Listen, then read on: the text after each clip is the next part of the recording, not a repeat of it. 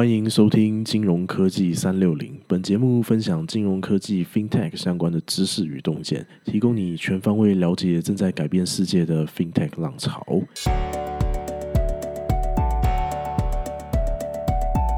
Hello，我是 Peter。Hi，，我是 Ricky。啊，这个上一集啊，我们谈到这个不久的将来，所有的公司的商业模式当中呢，金融科技都会是影响营收的一个很重要的一个部分哦。原本我们想说第二集就这一集，我们可以来跟大家聊一聊，就是 FinTech 的六大领域，还有他们的现在的一些应用，还有他们的一些困难点哦。不过呢，这两周呢，有一个 FinTech 的应用突然爆红，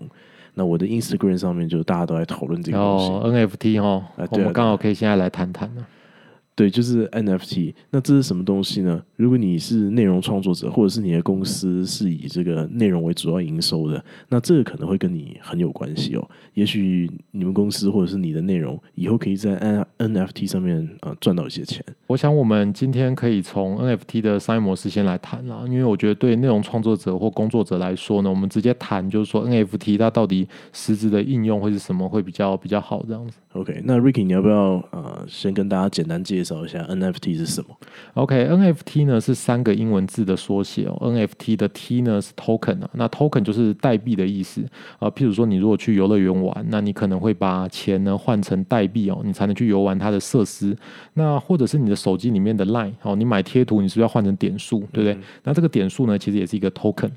那 NFT 的 FT 呢的全名叫做 Fungible 的 Token，意思就是说同质化的代币啦。那这听起来可能文绉绉的，简单来讲就是说呢，这个代币的每一个都是一样的。好，那譬如说你的 Lie 的点数嘛，跟我的 Lie 的点数是不是一样？我们都可以买贴图，用一样的点数买贴图，对不对？那我们今天要谈的 NFT 呢，它叫做非同质化代币，也就是说它不是一般的代币，而是每一个代币呢全部都不一样。你这样讲，我怎么听起来好像怪怪的？代币怎么会不一样呢？我们是不是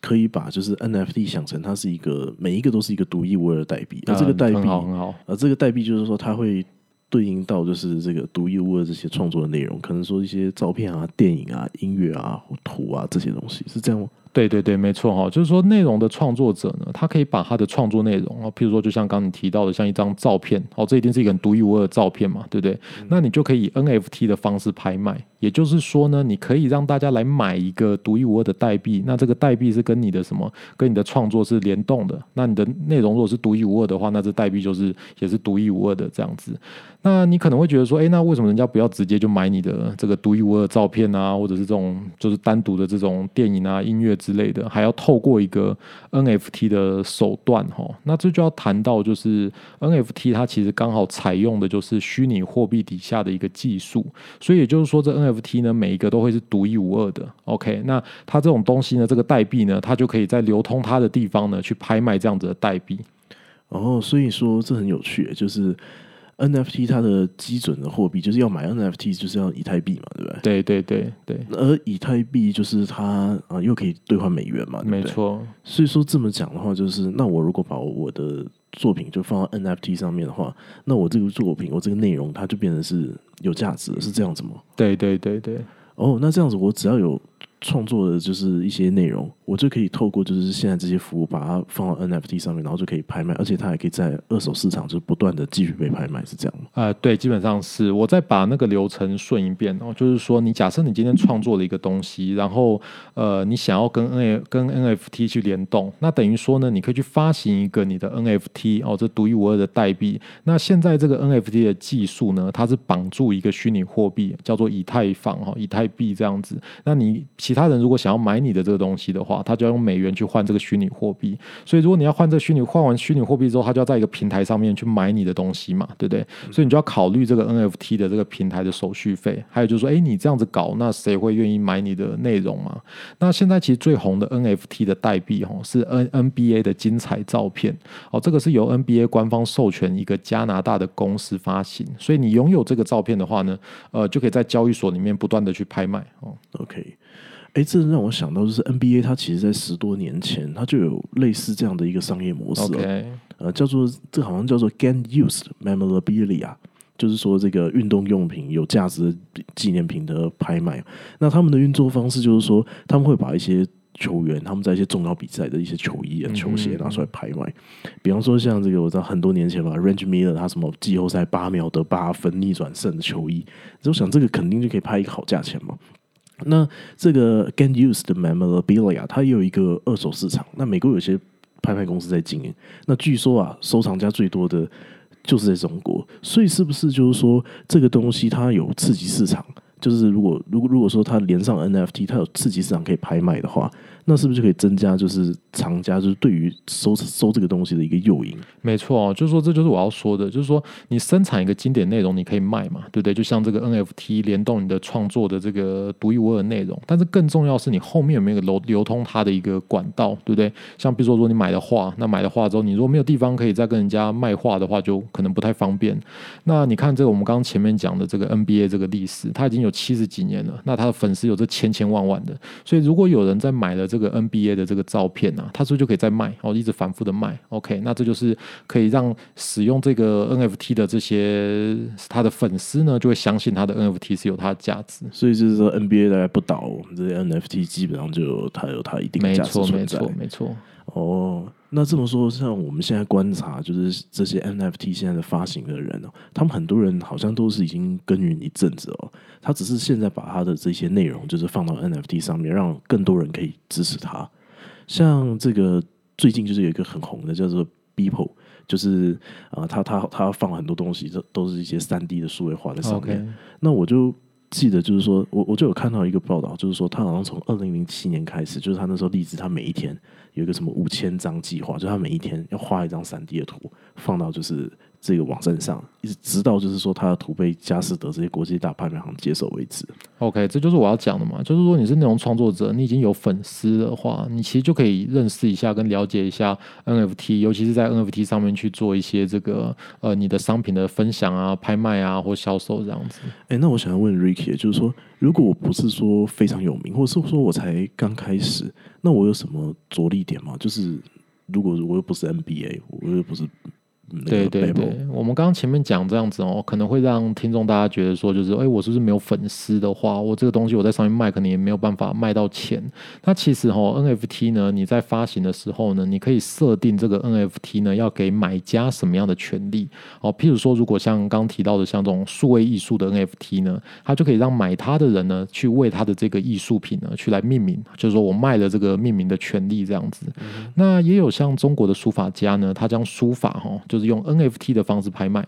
那给予得标的人呢，可以在他的书法上呢，可以去题字啊、盖章的权利哦。那像这样子的权利，都可以透过 NFT 底下的一个技术，好，这就讲到为什么他要绑这个以太坊啊、以太币。那这以太币呢，它可以去执行一段合约哦，我们这叫智能合约的技术。好，我们未来我们可以来介绍了。好，那就是说，保证你在做 NFT 交易的时候呢，这个权利一定会被执行，一定会被这个转让这样子。好，所以 NFT 呢，你不只是可以跟这个创作内容去绑起来卖，还能搭配，就是说你的这个设计商品怎么样被进一步被人家使用或展示啊？那你就可以想到很多例子啊，譬如说你就可以搭配一个媒体网红啊，知名人士帮你宣传哦。譬如说，如果你找了这个呃 YouTuber 哦馆长哦买了你的创作，然后在上面写个字哦，写个这个他自己的一些评语，那也可能也会帮你的创作去宣传加分不少啦。哦，所以 NFT 呢，如果你考虑一下你的创作哦，这种创作的一些行销宣宣传的一些一些你的原本的策略的话呢，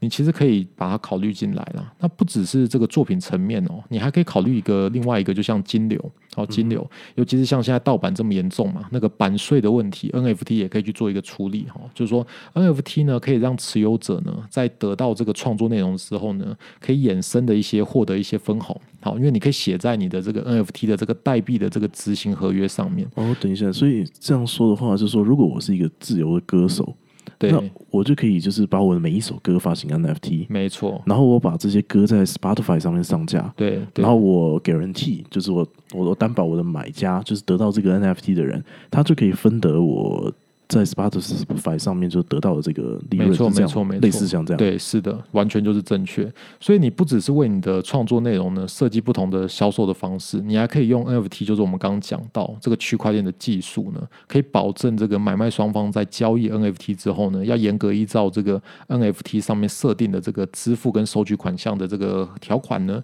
来做。那这样就能增加，就是说，诶，买你这个 NFT 的这个收藏者的信心啦。那也可以让收藏者更愿意去购买你的创作的内容。哦，那这样子其实有非常多这个举一反三的这个空间。嗯比方说，像如果我是作家，那我就可以考虑用我的未来的这个销售这个版税，然后来回馈。我是 YouTuber，我就可以考虑用我未来的这个这支影片的这个广告收入。没错，那我是制作人，我就可以考虑就是票房，或者是说我每一集的这个呃影集，那它的这个拉到这个广告的赞助，没错，没错，对，哦，所以 Ricky，你这个提议其实是说，当然啦，除了 N 有有有分成两个哦，第一个就是说 NFT 可以绑一些宣传，对，那第二个就是说 NFT 它可以绑上就是实体经济的这个连接，对。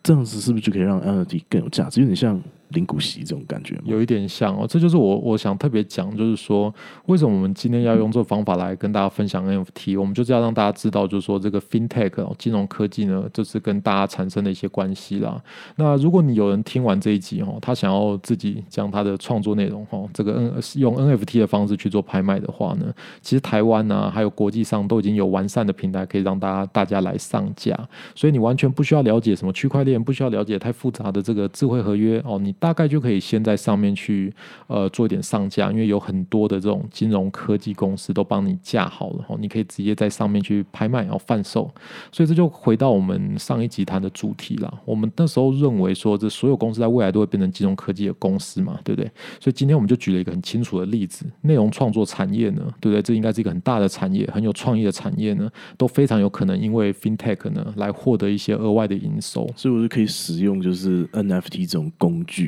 然后来就是得到就是我一些回馈这样子。没错，没错，没错。哦那譬如说，像我知道你有在画画呢，你也认识一些艺术啊家，那你怎么看待这样像 NFT 对传统的商业模式的影响？那如果未来 NFT 技术成熟了，那我觉得说，像世界上所有公司都成为了 FinTech 公司，如果我们所讲的话，我猜你应该也不会排斥把你的画然后用 NFT 的方式来发行，对不对？嗯，对啊，对啊，那你现在就赶快挂上去，我来买。没有啦，我觉得这个东西是这样，就是说传统上就是这些内容创作者，他们常常会需要就是啊、经过这些经经纪人嘛，那我们就每个月就经纪人会给你就是这个叫什么，这个这个叫创作费，嗯然后你就是卖出去之后，然后就是跟经纪人这个分润。了解，可是呢，就是说这个路就会比较窄一点嘛。没错比方说像我现在才刚开始，我不好意我我刚刚会笑是因为就是我的话现在都是练习，OK OK，就是我还没有办法为我自己话负责嘛，就是我也还不晓得我在表达什么东西，有技术跟对，所以我可能还找不到就是经纪人愿意了解我，OK。那我就可以搞不好就是在我觉得我可以对我的画负责的时候，那我就可以就是用 NFT，然后寻找就是啊、对我就是有有兴趣的人嘛。没错，所以你说我放了你会买是吗？对，还是你只有现在放才买你现在放我才买。哦好啦，那我们今天就先这样。那呃，谢谢大家收听，我们下次再见喽，拜拜。拜拜。